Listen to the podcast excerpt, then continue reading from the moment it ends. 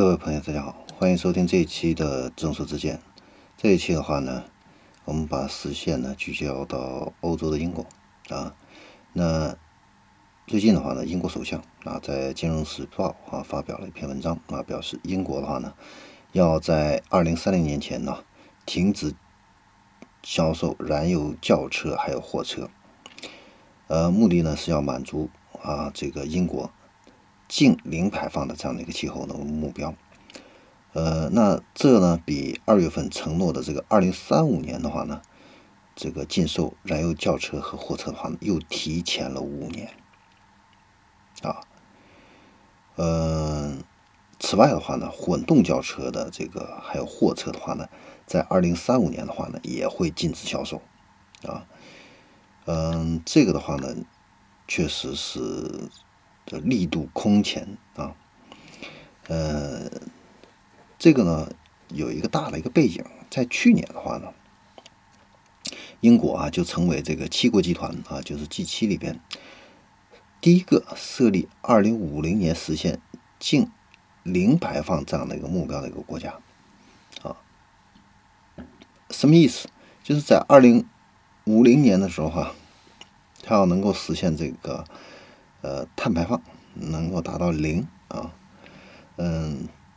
这个背后的话呢，就不仅仅是新能源汽车这一块的一个发展，它是整个社会的这样的一个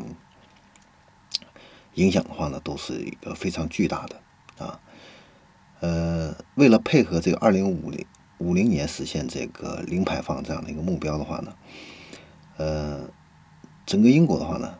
会。在二零三零年，把这个海上风力发电量从现在的十千兆兆瓦的话呢，提升到四倍啊，提高到四十这个千兆瓦啊。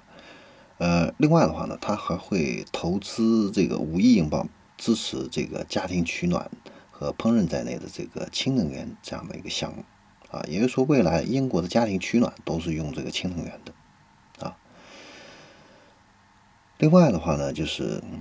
还会这个动用这个大约一百六十亿啊这样的一个资金啊，来创造和支持二十五万个高技能的一个环保岗位啊。另外的话呢，还有两亿英镑用于创造这个产业集群啊。那旨在的话呢，在二零二五年啊，集合技术来捕获、储存和使用这个二氧化碳这样的一个排放。那这一切的一切的话呢，都是为了实现他们的这个二零三五年这样的一个碳排放为零的这样的一个目标啊。呃，这个的话呢，确实是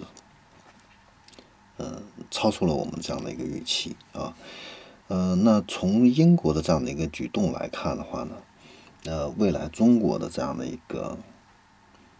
呃新能源这样的一个发展。包括这个氢能源这样的一个发展的话呢，可能都会因此而加速啊，因为呢，这个不仅仅是减少碳排放这个这方面的一个问题，同时也是解决能源这方面的一个问题。因为现在石油的一个开采的话呢，本身就不够这个